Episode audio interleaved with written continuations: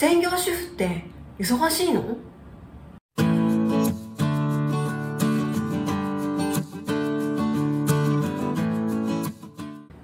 日は専業主婦の一日を勉強します。専業主婦はどんなことをしていますか？単語をたくさん紹介します。皆さん覚えてね。専業主婦の一日。朝6時半起床。旦那のお弁当を作ります。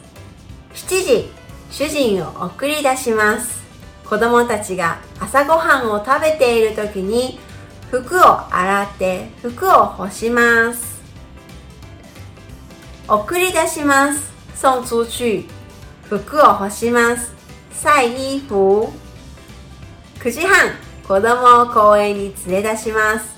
公園で会ったママ友とおしゃべりを楽しみます。連れ出します。带出去。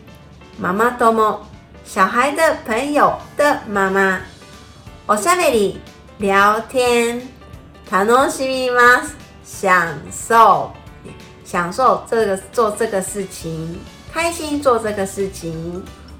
12時お昼ご飯の準備をしてご飯を食べます。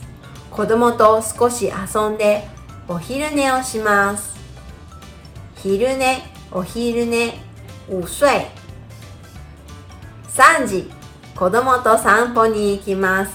帰りにスーパーへ買い物に行きます。